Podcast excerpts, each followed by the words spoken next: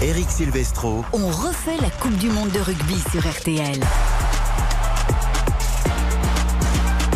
Bonsoir à tous, ravi de vous retrouver. Nous sommes ensemble jusqu'à 20h30 pour on refait la Coupe du Monde de rugby, mais la soirée va évidemment se prolonger jusqu'à 23h, car même si la France est éliminée de sa Coupe du Monde, la compétition euh, continue. Argentine, Nouvelle-Zélande en intégralité à partir de 21h avec Olivier Mann, Jean-Michel Rascol et Julien Fautra. Et puis le grand retour de la Ligue 1, le foot après la trêve internationale et les deux victoires de l'équipe de France. Le Havre lance en ouverture de la 9 journée de Ligue 1. Nous sommes ensemble donc jusqu'à 23h avec notamment Xavier Domergue. Bonsoir Xavier.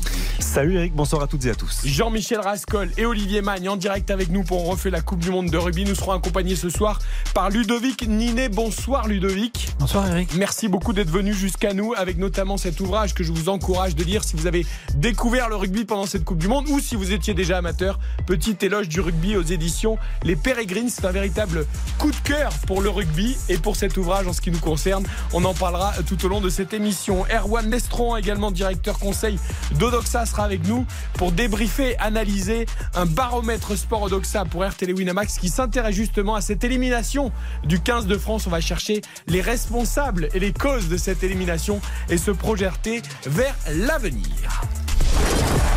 On refait la Coupe du Monde de rugby sur RTL avec Eric Silvestro. Saluons d'abord notre duo de commentateurs et même trio, puisqu'il y a Julien Fautra qui les accompagne au Stade de France. Ouais, c'est bon. Jean-Michel Rascol et Olivier Mann. C'est tout bon, nous dit Olivier Mann. Tout va bien, il est connecté, il nous entend. Salut mon Olivier.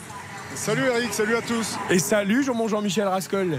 Bonsoir messieurs. Bonsoir, Voilà, messieurs. au Stade de France pour Argentine, Nouvelle-Zélande. Alors, il y a Olivier Mann qui est au Stade de France. Et pour ceux qui nous suivent en vidéo sur RTL.fr, on a le fils d'Olivier Mann, Ludovic Ninet. Euh, un peu plus brun, mais sinon à peu près le même physique, à peu près la même allure, le même poste en plus, hein, Le même poste. dans les années rugby. Mais pas au même niveau. Ah mais ça, euh, ouais, on, est en- on en parlait hors émission, il y en a plusieurs qui peuvent Oh, il y dire pas au même qui niveau ça, je crois. euh, qu'Olivier Mann. Olivier Jean-Michel, vous êtes remis de votre défaite, euh, de votre défaite, parce que c'est aussi la vôtre, celle du 15 de France la semaine dernière contre l'Afrique du Sud. Olivier sera peut-être plus tranquille ce soir, il tapera pas sur les gens autour de lui parce qu'il sera moins stressé. Est-ce qu'on a digéré Olivier cette élimination? Ouais, difficilement, difficilement. C'est, dur hein, à avaler. Euh, C'est vrai que on voyait tellement euh, cette équipe de France aller euh, au bout hein, de, de l'aventure, euh, jusqu'en finale au moins. C'est vrai que là, ça nous laisse quand même sur notre fin. Euh, maintenant, après, en regardant le, le match à nouveau, euh, c'est vrai que cette équipe sud-africaine, il faut quand même reconnaître qu'elle avait très très bien préparé cette partie et qu'elle avait qu'elle a mis son plan, euh, je dirais, euh, euh, en place euh, tout au long de, ce match et qu'elle a parfaitement réussi. Donc euh, voilà, c'est une équipe sud-africaine qui, euh, qui, qui mérite sa place. Et nous, on est évidemment très déçus pour les, pour les Bleus, pour les joueurs. Et euh, c'est que partir en. L'Afrique du Sud qui affrontera demain l'Angleterre en demi-finale. Alors juste avant d'accueillir Erwan Lestron euh, d'Odoxa et pour étudier justement le baromètre après cette élimination, la première question que je vous pose à tous, et je me tourne vers Ludovic Ninet, c'est est-ce que c'est un échec cette élimination du 15 de France dès les quarts de finale de sa Coupe du Monde à domicile Bah, je dirais que vous donnez un peu euh, la réponse dans votre question. Mais Vous pouvez me dire non, hein Non, non, mais euh, être éliminé en quart, oui, euh, d'un point de vue complètement brut et résultat, oui, c'est forcément un échec. Après, il faut pas oublier les quatre années qui ont précédé. Il faut quand même dire que cette équipe de France, elle a redonné le sourire euh, à son public, elle a redonné le sourire au rugby français. Voilà, on est à 80% de victoire. Il faut se rappeler qu'en 2019, on était à 33% de victoire. Enfin voilà, il y a eu quand même euh, du beau jeu, euh, des espoirs et comme le disait Olivier Magne, on a une, comme une génération de jeunes joueurs. Il y a toutes les raisons de croire que les quatre prochaines années peuvent être aussi belles. Alors vous me parlez des 4 ans euh, de l'ère Galtier et des 80% de victoire. Jean-Michel Rascol, qui au-delà d'être un spécialiste rugby, est également un spécialiste Jeux Olympiques et on sait qu'il y a des Jeux de Paris l'été prochain en 2024. Jean-Michel, un, sportif qui participe aux Jeux Olympiques, il se prépare pendant 4 ans euh, pour gagner la médaille d'or. S'il termine euh, quatrième ou sixième ou au pied du podium, ça reste un échec. Est-ce que c'est pas un peu ce qui s'est passé avec le quart de finale? Ah mais moi je suis très clair. hein. C'est un échec à 100%. C'est-à-dire que la France était programmée pour au moins participer au, dernier carré, aux phases finales, aux deux matchs auxquels vont participer euh, les Blacks euh, ou euh, les Argentins ce soir, parce que le vainqueur ira en finale et le vaincu disputera la petite finale. Nous, on était programmés pour remporter la victoire en quart de finale. On nous a dit pendant 4 ans, c'est formidable, on a 40 personnes, on étudie euh, euh, les orteils des joueurs, on sait exactement combien de mètres ils parcourent lorsqu'ils sont dans leur cuisine. On nous a tout dit, on nous a vendu un projet extraordinaire. Et le sport est beau. Pourquoi? Parce que justement, il y a des échecs. La victoire est belle parce qu'il y a l'échec. Et là, c'est un échec majuscule du 15 de France. Euh, on ne peut pas appeler cela autrement. La flèche du temps de Fabien Galtier s'arrêtait pas la semaine dernière, euh, Xavier Domergue. Exactement. Non, C'est difficile de dire ça quand on regarde le, potentiel, la, qualité de, l'effectif de, de, ce 15 de France, mais euh, malheureusement, oui, c'est bien sûr que c'est un échec. Et euh, justement, on a d'autant plus de regrets quand on connaît la qualité, quand on voit ce qui a été mis en place pendant 4 ans, où tout le monde nous voyait déjà champion du monde avant de débuter euh, notre propre Coupe du Monde. Donc c'est peut-être là aussi où ça a été difficile. Mais dans la manière d'appréhender, je pense que Fermé a été plutôt bon. Mais le plus gros échec pour moi, au-delà des 4 ans, si on élargit un peu, c'est que c'est une élimination en quart de finale pour la troisième fois consécutivement, euh, après 2015 et après 2000. Et pas toujours contre le tenant de titre. Voilà, donc ça, ça commence à faire malheureusement beaucoup. Alors, euh, Erwan Lestron, le directeur conseil d'Odoxa, est avec nous. Bonsoir, Erwan. Bonsoir Eric, bonsoir à tous. Alors euh, vous, vous avez fait un, sondage auprès du public français et des amateurs de rugby justement pour étudier un peu cette élimination. Alors le premier chiffre qu'on va donner tout de suite, et il va aller dans le sens de Ludovic Ninet, c'est pas du tout un échec, les Français sont fiers de leur équipe malgré l'élimination. Oui, absolument. Ça, c'est un enseignement important du sondage. C'est que le lien est intact entre le 15 de France et son public. 75% des Français, 91% des amateurs de rugby ont été fiers de l'équipe et seuls 24% des Français et 30% des amateurs de rugby ont été déçus de leur performance en quart de finale. Ludovic, c'est ce qui ressort de votre ouvrage, d'ailleurs, petit éloge du rugby. Le rugby, on l'aime. Euh, on l'aime tout le temps en fait et cette équipe de France c'est vrai que les gens l'ont aimé de plus en plus depuis 4 ans y compris pendant cette Coupe du Monde oui parce que elle a su créer un engouement. Je disais tout à l'heure, je pense par le jeu quand même qu'ils ont réussi à nouveau à proposer. Euh, j'ai pas eu le temps de terminer mes statistiques, mais je cherchais le nombre d'essais qu'ils ont marqués par match euh, ces quatre dernières années. Et là, j'étais sur les deux premières années. Et ils ont été que deux fois face à une équipe qui a plus marqué qu'eux. Donc ça veut quand même dire que euh, voilà, ils produisaient quelque chose. Et quelque part, moi, ça me rappelle un peu 2007 et l'échec de la Nouvelle-Zélande face à la France à l'époque. Mais c'était une équipe en construction pleine de talent, cette équipe de Nouvelle-Zélande. Elle échoue en quart de finale. Et puis on sait ce qui s'est passé ensuite. ils n'ont pas trop changé de choses non plus. Ils ont gardé ses joueurs, ils ont gardé le staff. Et ça a construit sur la durée. Alors je souhaite le même. Et ils ont gagné ensuite. Ils ont gagné en 2011 puis 2015. Olivier, est-ce qu'on retient que les vainqueurs ou est-ce qu'on retient le, le, style, comme évoque Ludovic Ninet, de cette équipe? Ah, il est loin, Olivier Magne. Je ne sais pas s'il est parti au fin fond du Stade de France. Euh, on, va, on va le récupérer très vite. Euh, Erwan Lestron, alors, euh, on, va balayer le truc assez vite parce que moi, ça m'agace. Mais quand même, les Français ont trouvé qu'il y avait un responsable à cette élimination. C'est l'arbitrage, c'est ça, hein, Erwan? Oui, tout à fait. Alors peut-être qu'ils oscillent entre déception dure à avaler, attitude de mauvais perdant et décision réellement préjudiciable de l'arbitre. En tout cas, quand on leur dit les joueurs ont raté leur quart de finale, les Français nous disent non à 66%, les amateurs de rugby à 62%. Fabien Galtier s'est trompé dans son coaching, 84% des Français nous disent non, 80% des amateurs de rugby nous disent non. Par contre, quand on leur dit la défaite est due à des erreurs d'arbitrage, 54% des Français nous disent oui, tout comme 70% des amateurs de rugby. En clair, ils n'associent pas l'élimination à une défaillance du 15 de France, ni les joueurs, ni aux, ni aux joueurs, ni à l'entraîneur. Xavier, j'ai envie de vous dire, on est un, pays de Rubix, Rubix, je sais pas comment on dit, on dit footix, mais je sais pas comment on dit avec le rugby.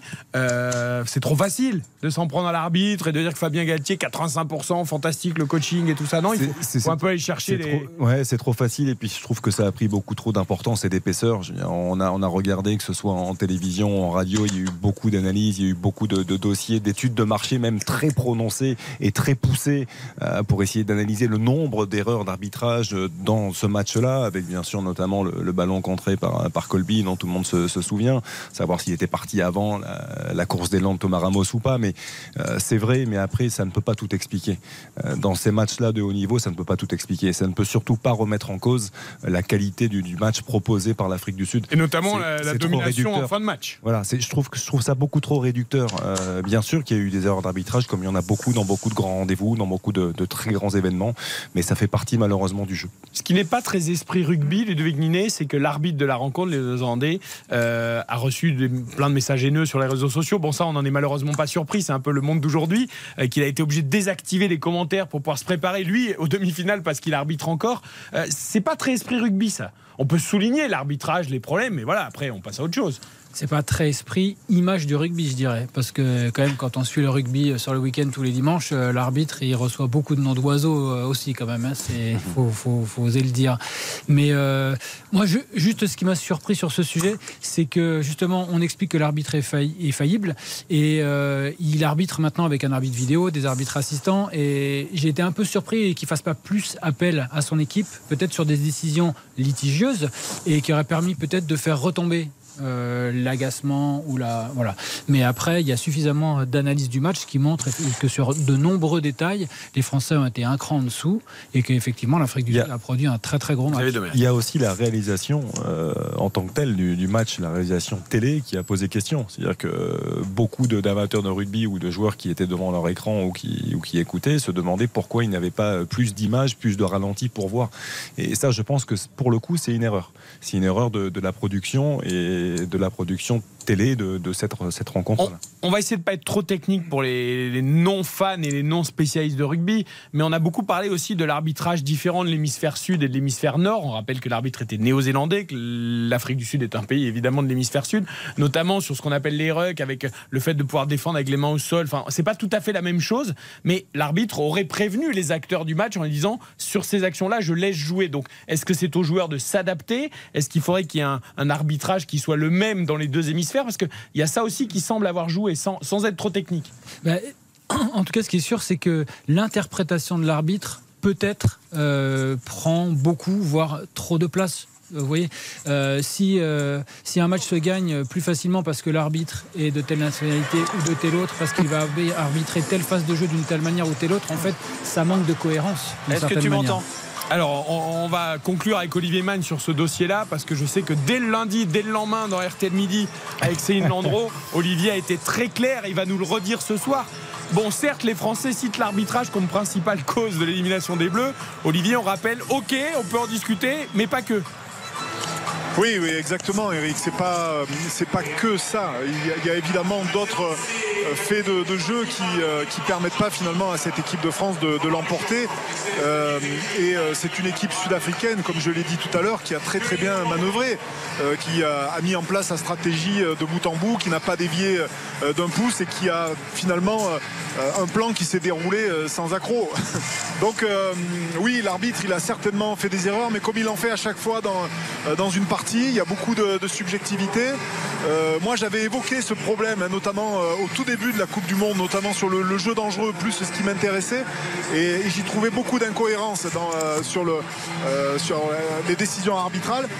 Et, je pense qu'il y, a un travail à faire, il y a un sujet euh, à évoquer, il y a quelque chose évidemment à, régler de ce, point de vue-là, parce que ça, génère beaucoup de frustration.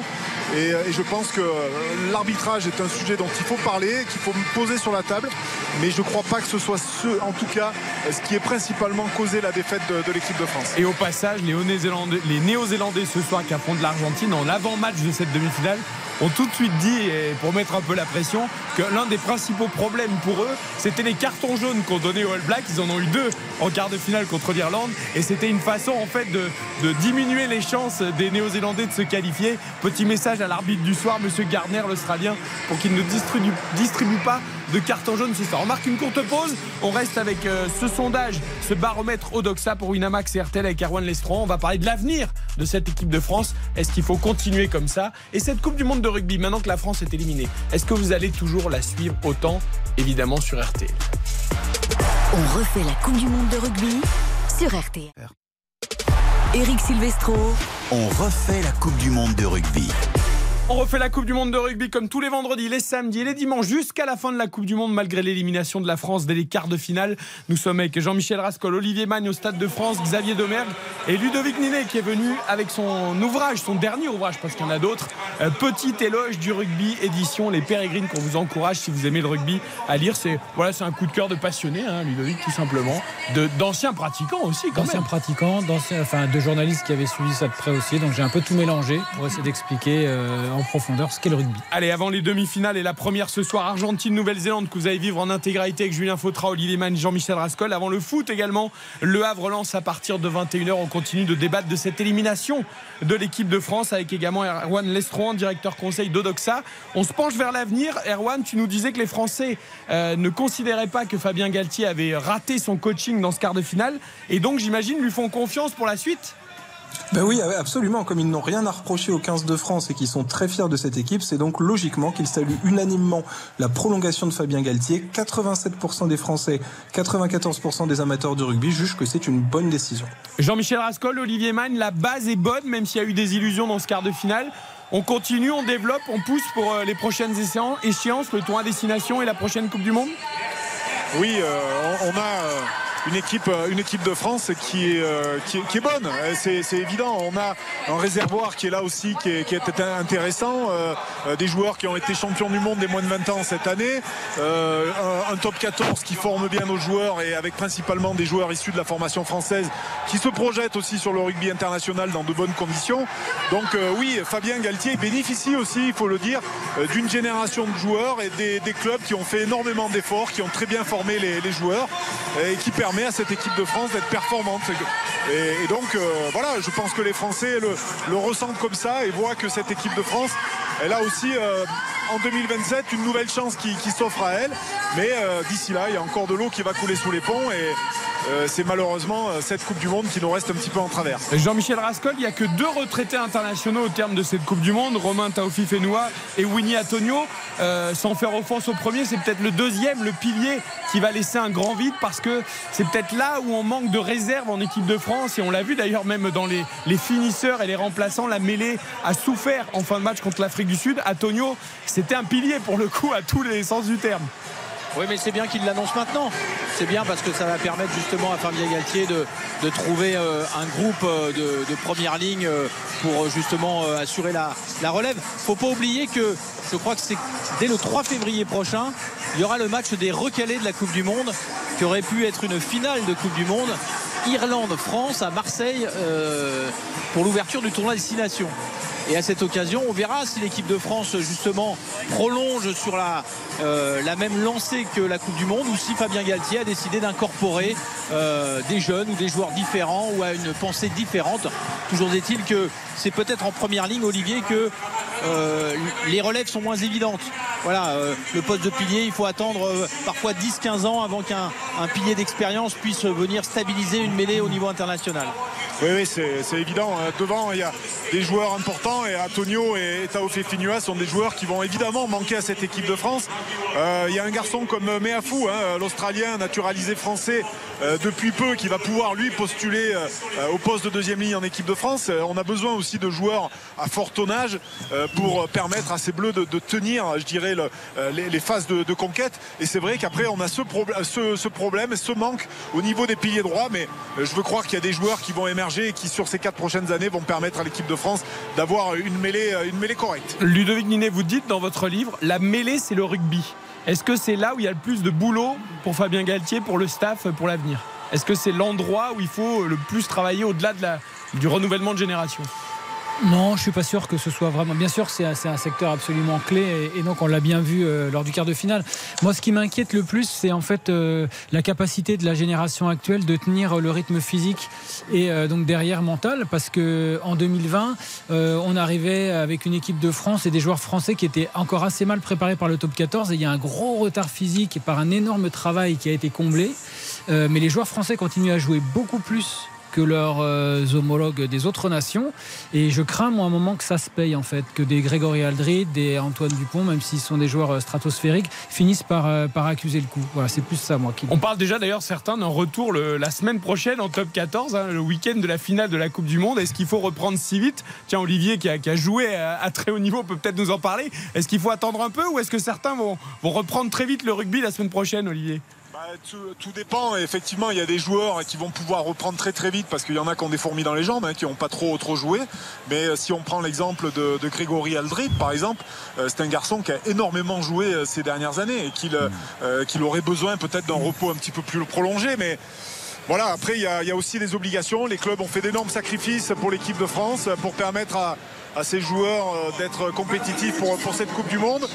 Maintenant, euh, les, clubs sont quand même les, principaux employeurs et vont demander euh, aux joueurs d'être présents évidemment euh, sur les premiers matchs de top 14. C'est vrai, Xavier, qu'on avait fait beaucoup d'efforts. On avait laissé beaucoup les joueurs de l'équipe de France à disposition, ce qui était une demande du staff. Ils ont eu des conditions idéales. Est-ce qu'il faut les, les prolonger? Est-ce que les clubs vont continuer à jouer le jeu à ce point bah, difficile à dire. Euh, c'est intéressant d'avoir l'avis d'Olivier qui connaît bien sûr parfaitement le, haut niveau, mais euh, il y a la déception qu'il faut évacuer. Je pense que la meilleure des façons d'évacuer cette déception pour un, joueur de rugby, même s'il aura sans doute besoin d'un petit peu de repos, c'est de, se replonger dans la compétition et d'essayer de, passer à autre chose. Et on tombe du cheval, on remonte tout de bah, suite. Je, pense. Je n'ai pas envie de parler à la place d'Olivier qui a encore une fois un ressenti. Euh, tellement plus, fort et plus important. Mais euh, pour moi, oui, je pense qu'il faut repartir, repartir au boulot, repartir à la compétition avec son club. les échéances sont quotidiens et je pense que ça peut faire du bien à beaucoup, beaucoup de joueurs aussi d'essayer d'évacuer le plus rapidement possible ce, genre de désillusion. Erwan Lestran, pour conclure, il n'y a plus d'équipe de France. Alors du coup, qui est le favori de la Coupe du Monde pour les personnes que vous avez interrogées? Eh ben, les, favoris de la Coupe du Monde, c'est euh, le tombeur de, l'Irlande, qui était le favori des Français euh, au-delà de la France, c'est la Nouvelle-Zélande. 44% des Français et 48% des amateurs de rugby voient la Nouvelle-Zélande championne du monde, devant l'Afrique du Sud, 29% des Français et 33% des amateurs de rugby, alors que l'Angleterre et l'Argentine font plutôt figure euh, d'outsider et ont été moins cités. C'est marrant, Ludovic, j'aurais imaginé l'Afrique du Sud désormais favorite, tenante du titre qui a sorti les Bleus, mais la Nouvelle-Zélande, voilà, les All Blacks, le mythe des All Blacks reste toujours présent. Ah, ça reste un coup de cœur inévitable des Français. Hein. Jean-Michel en, tout cas, il y a une forte chance pour que la Coupe William Webb Ellis aille à une nation qu'il a déjà euh, gagné trois fois et l'Afrique du euh, Sud et la Nouvelle-Zélande. C'est ça qui veut dire. Les deux qui ont gagné trois fois euh, la Coupe du Monde. Euh, merci beaucoup, Ludovic Ninet, d'être venu jusqu'à nous. il est déjà 20h28. Le temps passe vite en votre compagnie. Petit éloge du rugby aux éditions Les Pérégrines. On vous encourage vraiment, si vous aimez le rugby ou pas d'ailleurs, à découvrir cet ouvrage. Xavier Domer lui reste avec nous, tout comme Olivier Magne et Jean-Michel Rascol qui vont être rejoints par Julien Fautra pour ce Argentine-Nouvelle-Zélande coup d'envoi dans une demi-heure. Merci Erwan Lestron. Merci. Très bonne soirée et à la semaine prochaine pour un nouveau baromètre sport Odoxa pour Winamax et RTL. On refait la Coupe du Monde, revient demain, mais le direct lui continue juste après la pub. On refait la Coupe du Monde de rugby sur RTL. Spécialiste canapé contre le sofa. Mon français n'est peut-être pas parfait, mais je dois absolument vous parler du confort dernière génération. Mouvement relax électrique, dossier réglable, canapé lit. Vous n'aurez que l'embarras du choix avec la collection Charme. Laissez-vous séduire et économiser jusqu'à 1000 euros sur votre nouveau canapé. Et sur le reste de la collection, la livraison est offerte. Profitez-en, ça se termine demain. Oltre le sofa, solo divani di qualità. Et voilà. Édition des canapés de qualité, vérifiez conditions au magasin.